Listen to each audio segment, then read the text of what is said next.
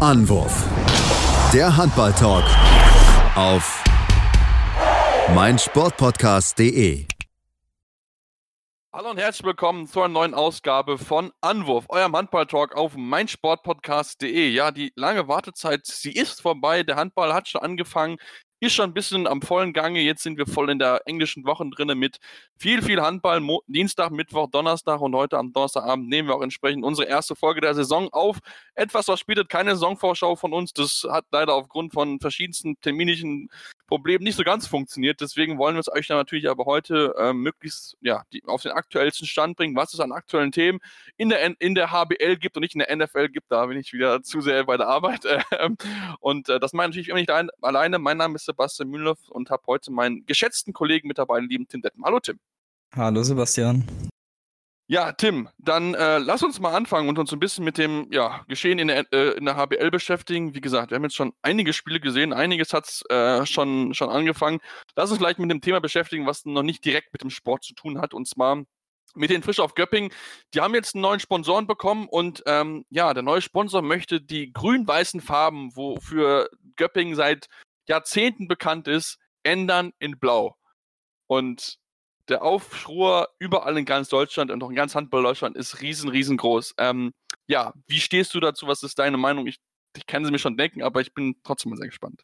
Ja, also ich muss sagen, äh, Göpping in Blau kann ich mir ehrlich gesagt bisher nicht wirklich vorstellen. Ähm, Fände ich auch nicht wirklich gut. Ähm, vor allem, also die Beweggründe erschließen mir, sich mir nicht wirklich. Ähm, also klar, wahrscheinlich, weil irgendwie der Sponsor meint, äh, das wäre für die eigene Marke irgendwie das Beste. Ähm, aber ich sag mal so, sie sind halt Hauptsponsor. Ob sie jetzt so einen riesen Einfluss auf das, äh, auf den Verein nehmen können und sollten, ist dann halt so die andere Frage. Ähm, also ich fände es auch nicht wirklich, äh, nicht wirklich gut. Ähm, aber gut, muss man gucken. Ähm, vielleicht ist dann diese Partnerschaft auch schneller vorbei, als man sich das irgendwie erhofft hat, weil ich kann mir eigentlich kaum vorstellen, dass äh, sowohl die Verantwortlichen als auch die Fans das irgendwie ja gut heißen sollten. Naja, ich, ich stelle mir ja vielmehr eine andere Frage. Du musst ja mit denen verhandelt haben. Du musst ja im Vertrag was mhm. festgelegt haben, wie es aussehen soll. Und da musst du ja schon erfahren haben, was deren Vorstellungen sind. Und wenn da schon klar war, dass die blaue Farbe auf den Trikots haben oder das Trikotsfarbe geändert werden soll, dann ja, dann frage ich mich, warum schließt man diesen Vertrag ab? Ist man so geil auf das Geld gewesen, dass man gesagt hat, okay, wir machen das jetzt, wir wollen unbedingt diesen Hauptsponsor haben. Ähm, denn ganz ehrlich, es, ich habe das mal der, ich habe Sportmanagement studiert, da habe ich das mal gelernt. Ähm, es muss auch von der Farbe passen. Rot-Weiß Essen zum Beispiel hat nur rote Sponsoren auf der Brust, also da mit Sparkasse passt das da sehr, sehr gut, weil man halt auch auf die Farbe achtet beim Sponsoring. Und ähm, das musst du ja auch bei sowas beachten. Deswegen stelle ich mir die Frage, ob da nur Leute am, am Werk sind, die keine Ahnung haben und einfach nur aufs Geld aus sind, Tim. Weil das kann ja nicht sein. Ja, gut, äh, in der aktuellen Zeit kann man natürlich durchaus davon ausgehen, dass man sagt, ja, okay, ähm, wir nehmen jetzt erstmal den, wir unterschreiben jetzt erstmal den Vertrag und gucken dann und spe sprechen mit denen später nochmal darüber und ja, das kann man, da kommt man sicherlich zu einer Einigung. Hauptsache, wir haben jetzt erstmal wieder ein paar Einnahmen und liquide Mittel. Ich meine, bei einem Hauptsponsor ist das ja wahrscheinlich jetzt auch nicht wenig, was den Etat angeht. Ähm, das kann ich mir doch, doch durchaus vorstellen. Ähm, aber zu kritisieren ist es auf jeden Fall, weil ich sag mal so, wenn das wirklich in dem Vertrag drin steht, dann äh, sieht das halt irgendwie auch nicht ganz so gut aus für Göppingen und für die Verantwortlichen da. Ähm, und könnte am Ende auch dann sehr kostspielig werden, wenn man sich dann nicht daran hält und der Sponsor dann sagt, ja gut, dann steigen wir jetzt halt wieder aus hier äh, und zahlt uns jetzt mal bitte aus oder sonstiges. Also keine gute Situation. Äh, ja, eigentlich sagt man ja immer, schlechte Presse ist immer noch besser als gar keine Presse, aber in dem Fall würde ich das jetzt mal bezweifeln.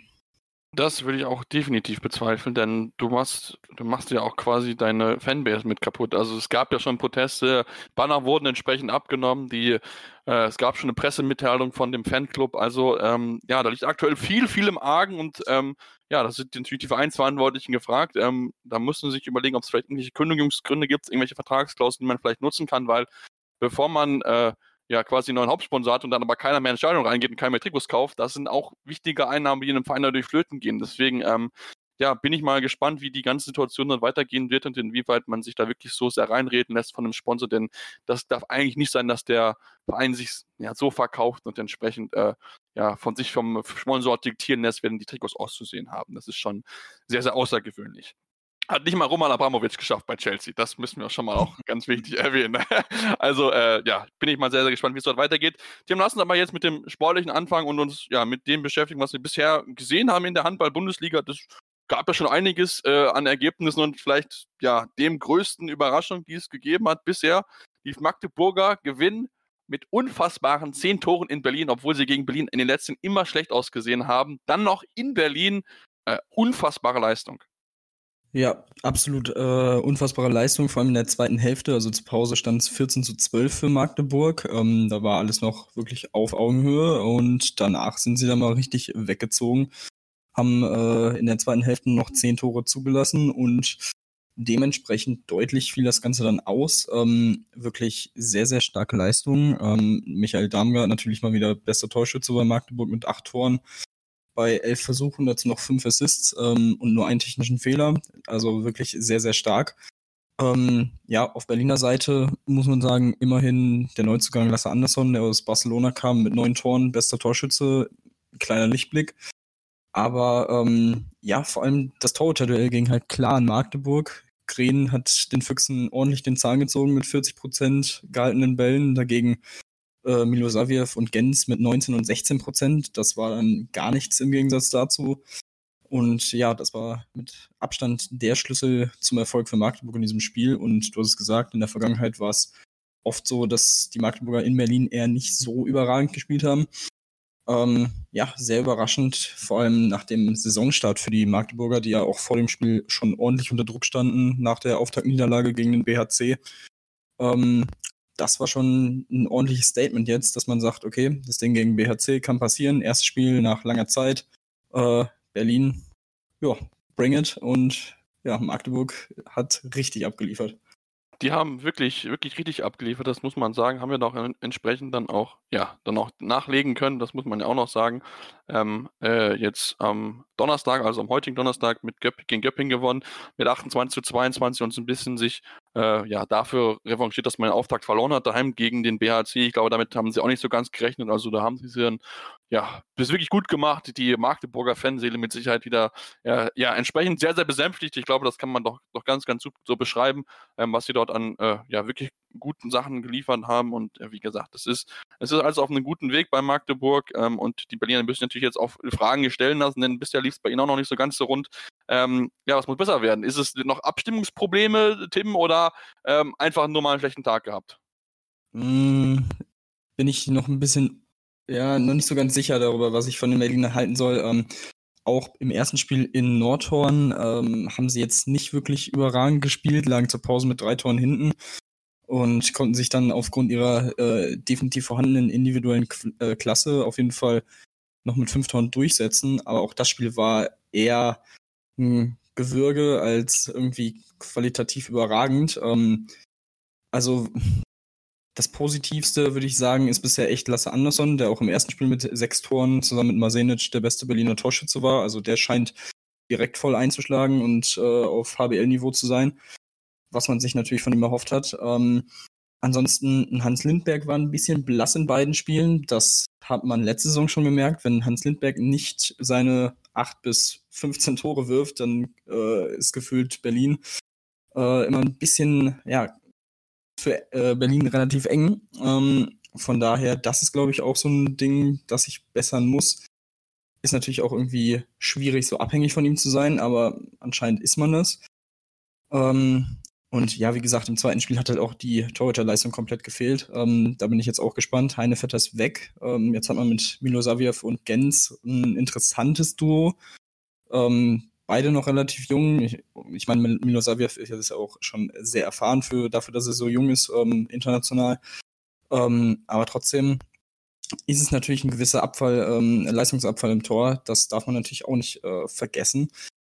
aber ansonsten, gut, es ist eine Mannschaft, die auch relativ viel, in der relativ viel passiert ist. Ähm, ja, Lasse Andersson ist neu, Mariam Michalczyk ist dazugekommen aus Minden, äh, Simon Ernst ist jetzt wieder da. Ähm, ich denke, das braucht auch einfach noch ein bisschen Zeit, sich mit dem neuen Trainer Jaron Sievert ähm, einzuspielen. Ähm, und dann, dann, sollte man, denke ich mal, einfach gucken, wie es dann so in drei, vier Wochen aussieht, ob man dann immer noch so diese, dieses Auf und Ab hat oder ähm, ob man sich da irgendwie ja, festigen kann, die, ja, die Spiele, die sie gewinnen müssen, auch souverän gewinnen können. Das wird man dann sehen und wie es dann gegen die weiteren Top-Teams aussieht, weil mit zehn Toren gegen einen ja, direkten Konkurrenten ums internationale Geschäft zu verlieren, ist halt schon echt äh, sehr, sehr bitter. Auf jeden Fall. Da werden wir jetzt hier die nächsten beiden Spiele dann jetzt am Sonntag in Leipzig und dann ähm, am Donnerstag dann daheim gegen Hannover mit Sicherheit richtungsweisend werden. Ich denke, man merkt einfach, glaube ich, noch, dass das Team noch ein bisschen ja, Zeit braucht, um sich einzufinden. Das wird mit Sicherheit die Aufgabe natürlich auch von Jaron Sievert sein, der ja auch in der ersten Bundesliga-Saison erst geht, noch sehr, sehr jung ist, also noch viel Erfahrung sammeln muss. Also da bin man mal sehr, sehr gespannt, inwieweit er natürlich dann die richtigen Schlüsse aus der Niederlage ziehen kann, um dann ja, möglichst wieder zu gewinnen am Sonntag. Das ist natürlich das Ziel, denn man sollte versuchen, dass man gerade gegen die Mannschaften, gegen die äh, man am Ende noch oben spielen wird, um die es in die Plätze geben wird, dann möglichst natürlich früh seine Punkte einfährt und dass man dann nicht Ende den ganz hinterher humpelt und dann da steht und sagt sich, ja, hätten wir mal am Saisonanfang mehr Punkte geholt. Ähm, das wollen wir natürlich möglichst äh, entsprechend verhindern. Ja, auf jeden Fall reden müssen wir auch über dieses sehr, sehr verrückte Spiel und auch über die Rückkehr von einem äh, Weltmeister, denn Christian Seitz hat unterschrieben bei der äh, GWD Minden und ja, die Minden hatten ein sehr, sehr verrücktes Heimspiel gegen die Wetzlarer. Dreimal rote Karte bekommen, ähm, Wetzlar am Ende 29 zu 24 gewonnen.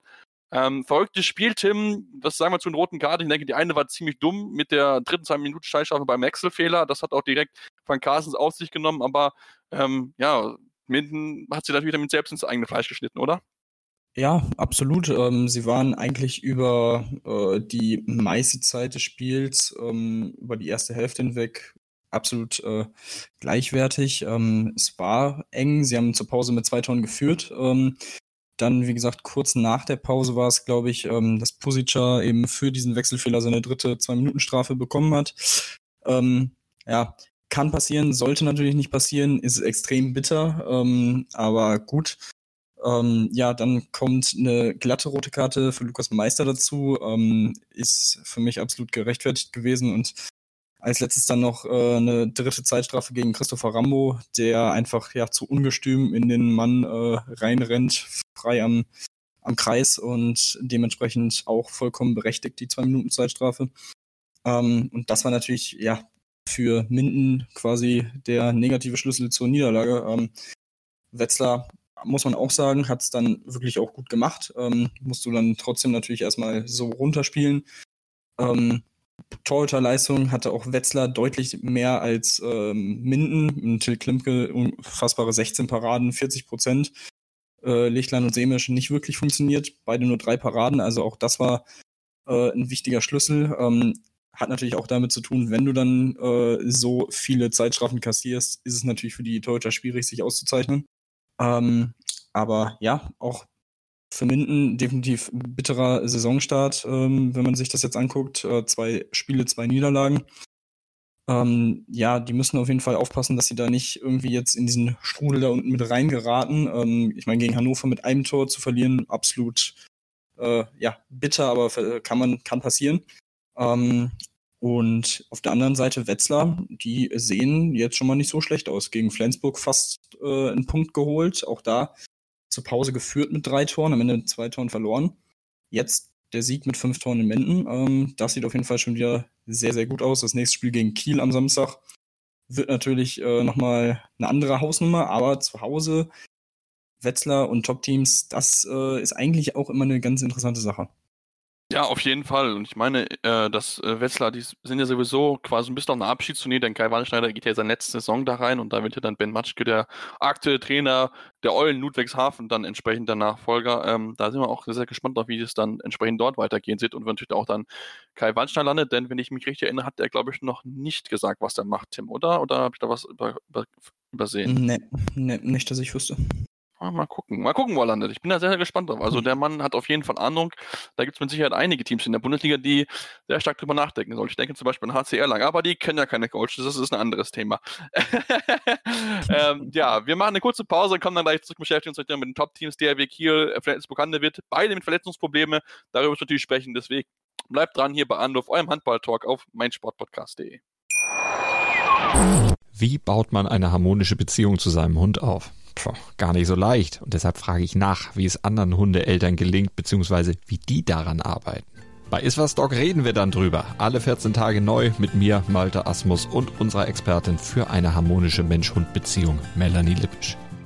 Iswas Dog mit Malte Asmus. Überall, wo es Podcasts gibt.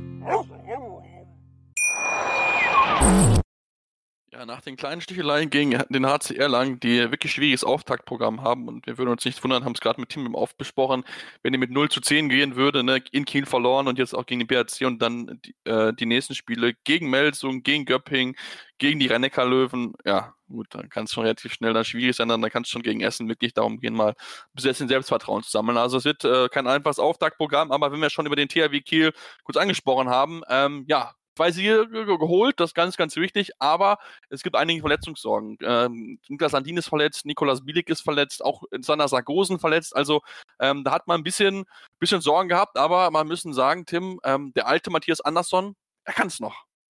Ja, absolut. Ähm, ich hätte auch nie äh, an Matthias Andersson in Frage gestellt und an ihm gezweifelt. Ähm, auch wenn er jetzt äh, schon ein paar Jahre draußen ist, ähm, ja, wurde er jetzt reaktiviert für das Spiel gegen Hannover erstmal. Ähm, und man muss sagen, er war in der entscheidenden Phase mit zwei Paraden und ähm, 100% Quote der entscheidende Mann, der den 34, 32 Sieg gesichert hat. Ähm, ja, ansonsten, natürlich hat man mit Quenstedt jemanden hinten drin, den, dem man das auch absolut anvertrauen kann. Auch hier 10 Paraden, okay, 24 Prozent hört sich jetzt nicht überragend an, aber ähm, ja, 10 Paraden sind auch vollkommen im Rahmen, ähm, vor allem bei so einem Spiel mit 34 zu 31, mit ordentlich vielen Toren und Angriffen. Ähm, von daher hat man ja eine wirklich sehr, sehr gute Nummer 2, ähm, der wahrscheinlich auch bei den meisten anderen äh, Bundesligisten die 1 wäre. Ähm, von daher ja, hat man jetzt eben Matthias Andersson noch reaktiviert, falls was passiert, weil man eben nur noch mit Philipp Sagau einen jungen dritten Torwart dabei hat, den man vor allem in solchen Spielen wahrscheinlich, ja, den man da nur nicht so ins Feuer werfen will. Ähm, von daher, ja, nicht überraschend, dass, dass er abliefert, ähm, aber mich freut es auf jeden Fall. Äh, großer Matthias Andersson-Fan gewesen und von daher, äh, ja, freut mich das auf jeden Fall. Wie gesagt, die Kieler, du hast es angesprochen, Verletzungsprobleme ja, echt bitter. Sargosen im ersten Spiel gegen Erlangen direkt mit Muskelfaserriss im rechten Oberschenkel raus. Ähm, wird wahrscheinlich drei Wochen fehlen. Ähm, dazu Landin eben noch ein paar Wochen raus mit seinem Meniskusproblem.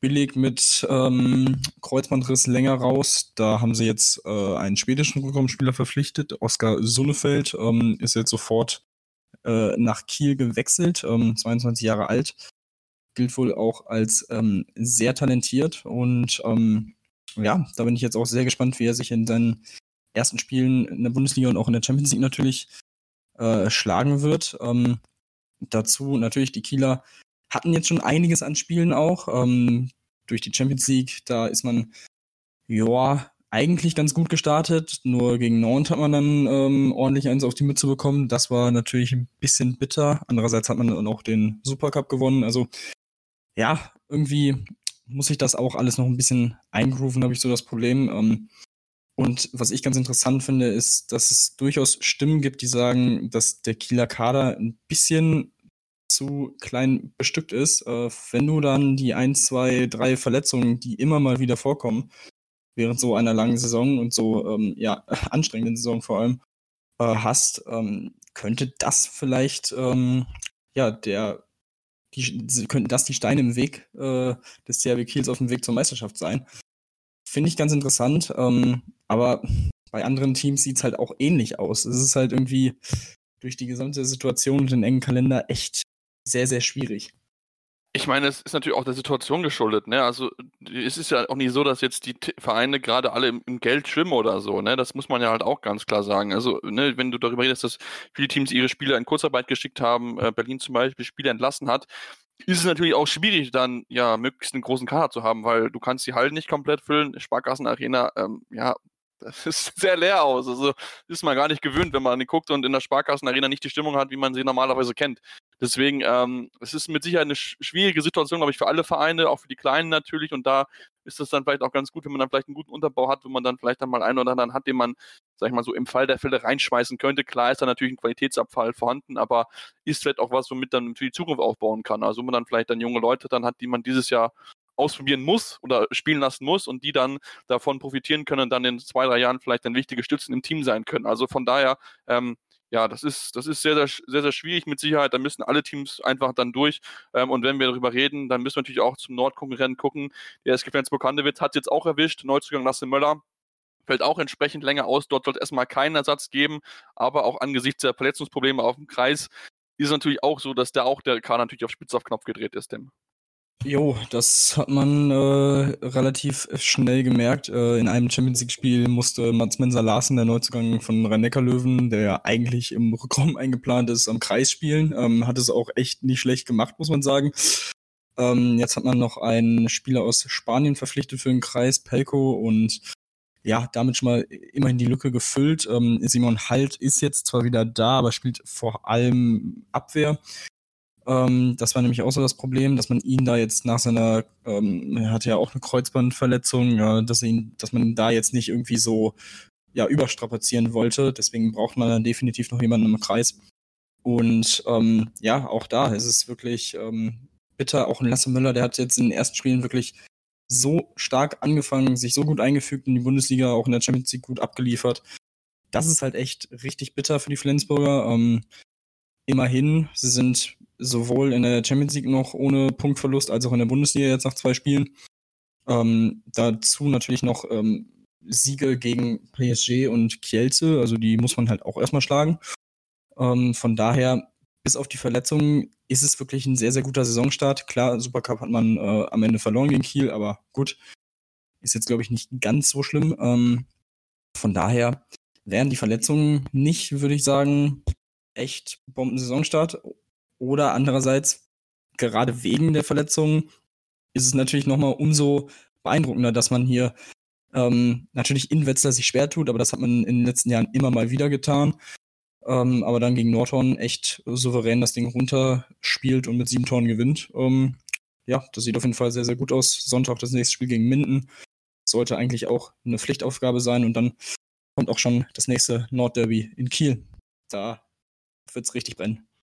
Auf jeden Fall. Leider ohne Fans, das ist natürlich ein bisschen schade, aber ich denke trotzdem, dass die Teams sich ja relativ wenig schenken werden. Ich denke, das können wir, können wir ganz, ganz gut so sagen. Ähm, das wird mit Sicherheit ja ein richtiger Fight werden, wie wir es von beiden Teams gewöhnt sind. Und ähm, ja, ich bin auch wirklich sehr, sehr gespannt, inwieweit sich da beide Teams schlagen werden. Der vielleicht ein bisschen überraschende Führe, Führende ist die äh, aktuell die SCDFK Leipzig, Tim ähm, die ja Coburg geschlagen haben am, am, Dienstag mit 29 zu 22 ähm, und auch so wirklich bisher einen sehr, sehr starken Eindruck hinterlassen haben. Gut, natürlich das Auftaktprogramm denkbar einfach, auch mit dem Spiel gegen Ludwigshafen, aber ähm, Leipzig hat in diesen Spielen auch gerne mal früher ja, so ein bisschen sich schwer getan. Deswegen, ähm, da scheint man scheinbar die richtigen Schlüsse gezogen zu haben und gut, gut anzufangen mal endlich.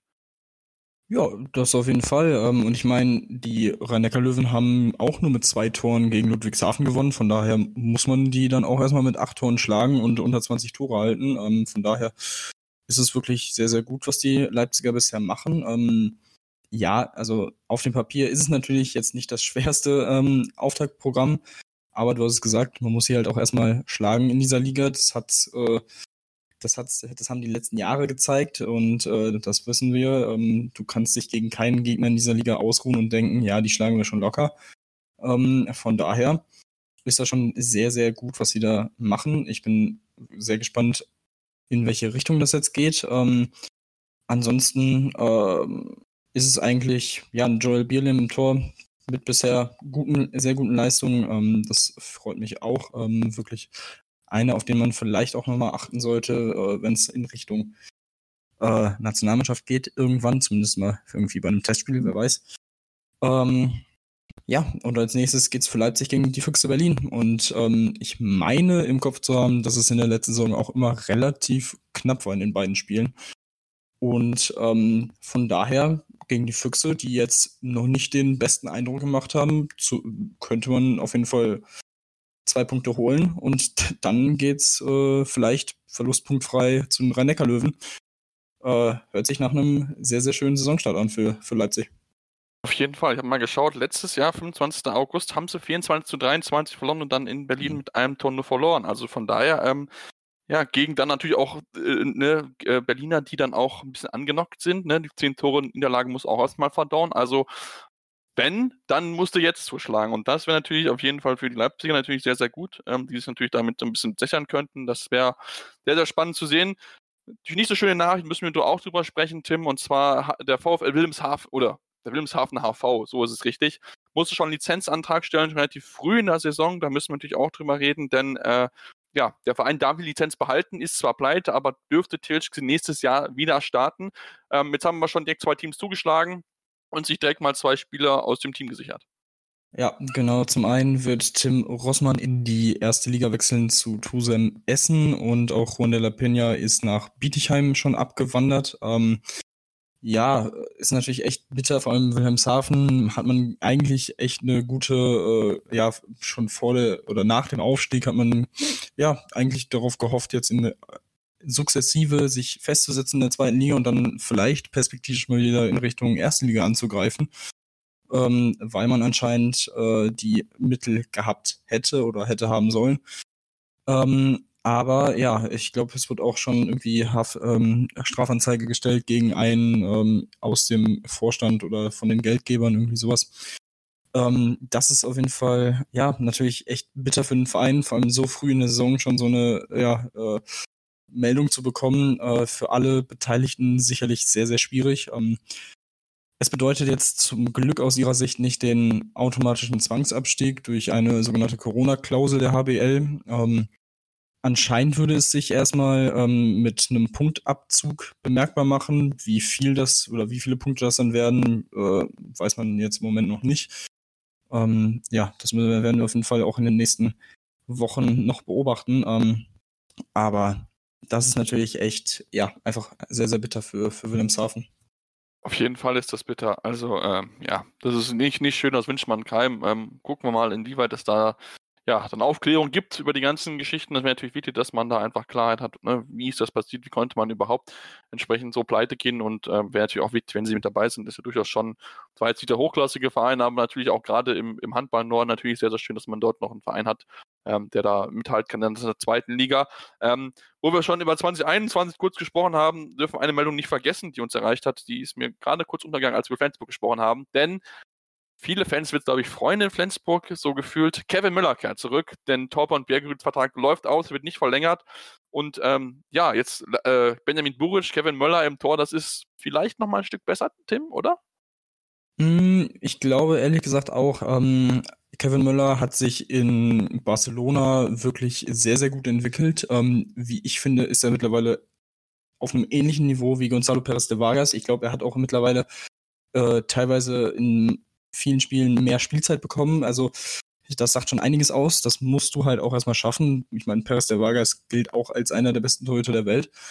Ähm, von daher denke ich, was die Konstanz angeht, sollte er ein Ticken besser sein als Bergerüth, was immer bei ihm so ein bisschen mein Problem war ähm, und ist, was sich durchaus schon gebessert hat. Aber ähm, ich glaube auch, dass Duo Buric-Möller könnte nochmal ein Upgrade sein. Ähm, sehr, sehr interessantes Duo auf jeden Fall. Ähm, was auch interessant ist, ist, dass äh, Möller für drei Jahre unterschrieben hat, bis 2024.